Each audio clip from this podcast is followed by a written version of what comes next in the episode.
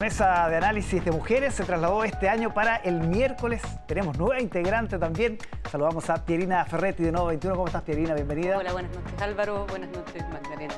Y Magdalena Vergara, Idea País, que ya es un rostro conocido en nuestro panel. Ahora de los miércoles, pero siempre con mujeres. Comencemos, Pierina, con esta, lo que está pasando con el, el ruido, la presión sobre un cambio de gabinete. Conversábamos recién con Lautaro Carmona, decía que él no lo consideraba necesario. ¿Cómo analiza lo que está pasando y la presión de muchos partidos también al presidente? A ver, lo primero, creo que hay que mirar el tema del cambio de gabinete desde dos perspectivas. Una, el legítimo o el anuncio de cambio de gabinete o el ruido a propósito de un posible cambio de gabinete. Uno son legítimos planteamientos de los partidos en relación a lugares, digamos, espacios que consideran legítimo ocupar. Y me parece que esos planteamientos que se han tratado de de presentar como fuertes presiones, son en realidad un diálogo constante que los partidos mantienen con el gobierno, planteamientos que vienen haciendo hace tiempo, no son recientes, respecto a, digamos, a expectativas que se tienen, no solo en el gabinete, sino también en la subsecretaría, seremía. Eso es una cosa, pero me parece que lo fundamental que hay que ver acá es que cualquier ajuste en el equipo tiene que ser hecho por objetivos políticos.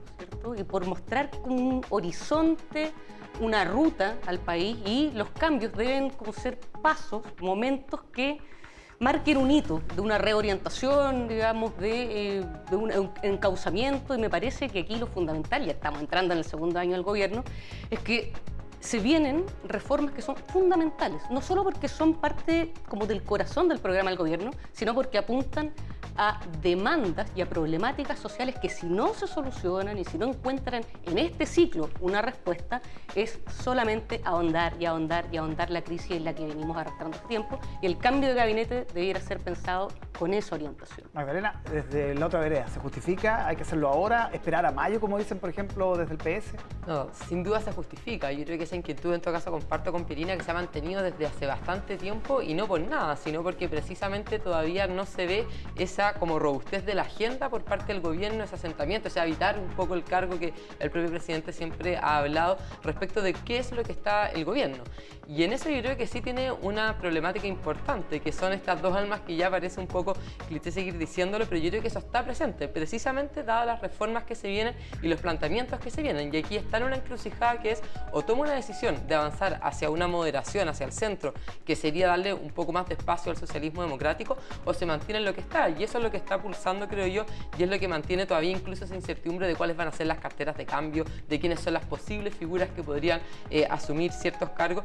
Y yo creo que eso es una problemática hoy día para el gobierno, porque tampoco tiene mucho por dónde jugar. Y eso yo creo que es un problema no solamente para el gobierno, sino obviamente también para todos los chilenos que estamos esperando que se tome el manto y realmente empiece a gobernar haciendo, dando soluciones en el fondo a estas problemáticas y urgencias. Ahora, el tema de la fecha, Pierina, porque todo el mundo daba por hecho que era ahora, que era ahora inminente, pero también surge esta corriente de opinión que hay que esperar mejor la elección de los consejeros para ver cómo le va al oficialismo y de acuerdo a eso evaluar. Me parece que ese es el criterio que hay que seguir, ¿cierto? O sea, como esperar que haya una foto para ver cuánto pesa cada fuerza y de, acuerdo a eso eh, reordenar un gabinete. No, me parece que no es el criterio. El criterio debiera ser, este es nuestro norte, estas son nuestras prioridades, estos son nuestros proyectos, cuál es el mejor equipo para echar a andar eso, ya está echado a andar, para empujarlo de la mejor manera.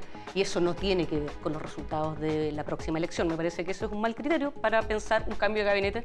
El criterio tiene que ser los objetivos políticos, tiene que ser poner, digamos, eh, el norte que tiene este gobierno como la cuestión central y, como ser una suerte de, de, gesto que indique, bueno, este gobierno tiene estas metas, tiene estos objetivos, quiere llevar adelante este programa, estas reformas, y este es el mejor equipo para llevar eso adelante. Y no solamente, por eso insisto, no solamente a nivel del gabinete, sino también a nivel, digamos, del despliegue del gobierno en todo el país, ¿cierto? No solamente en Santiago, sino también en las regiones. Sí, punto. O sea, yo creo que le yo creo que no solamente son los objetivos políticos, que sin duda es importante cuál es el equipo que tú formas para poder gobernar de, forma adecuada, pero también tiene que ver algo con el desempeño y cuál ha sido el desempeño efectivo de los ministros que están actualmente en las carteras. Yo creo que eso no puede pasar desapercibido. Así, por ejemplo, el caso de la ministra Rejola, por ejemplo, u otros que yo creo que también, sin duda, se tienen que cuestionar fuertemente y si es que no se dan señales relevantes de que hay un cambio de mirada, no solamente los objetivos políticos en esta ruta de hacia dónde se va, sino también en que hay una mirada del gobierno de decir, bueno, ahora sí vamos a hacer gestión y vamos a hacer ejecución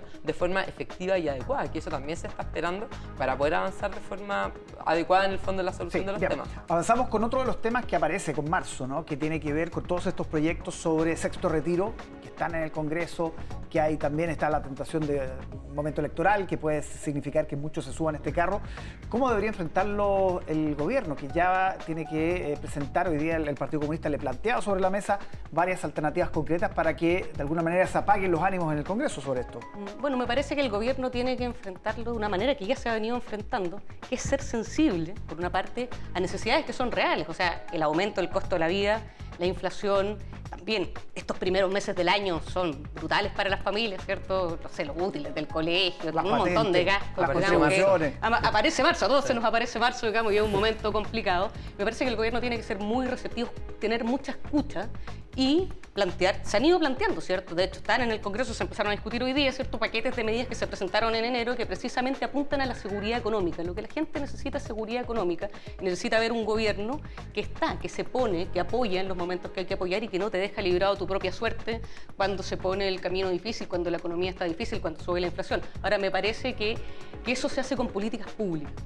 Y por supuesto se pueden discutir una serie de medidas, las que ya están presentadas y otras más que apunten a apoyar sobre todo también a sectores de la población que quedan en general más desprotegidos porque no llegan muchas veces los bonos o los, digamos, las medidas que los gobiernos anuncian, que es la llamada clase media emergente, ¿cierto? Hay que mirar con mucho cuidado a esos sectores sociales que se sienten más abandonados por la política pública porque volver a retomar un viejo tema, ¿cierto? Estado subsidiario y focalización del gasto social han hecho, ¿cierto?, que las políticas públicas sean súper focalizadas. Hemos tenido en este tiempo experiencias de políticas más eh, casi alcanzando niveles universales porque, bueno, digamos, las necesidades han sido enormes, pero esa experiencia, digamos, es una cuestión que mucha gente siente que siempre queda afuera. Absolutamente, Magdalena, pero existe siempre en estos casos el riesgo de los díscolos, ¿no?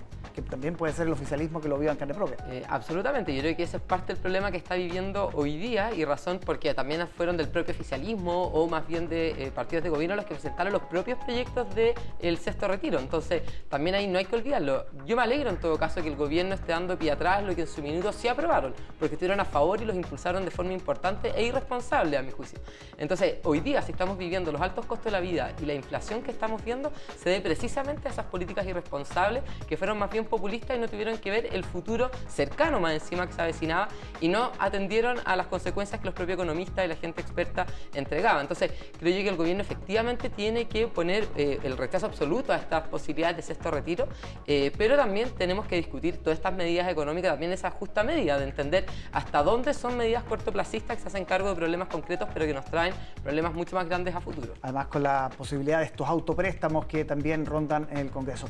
Magdalena Vergara, Pierina Ferretti, muchísimas gracias por acompañarnos. Le damos un saludo a Camila Miranda, que fue parte de este panel y hoy es candidata y por eso Pierina la, ha reemplazado en este caso. La reemplazante. Nos reclutamos el próximo miércoles. Que esté muy bien. ¿eh?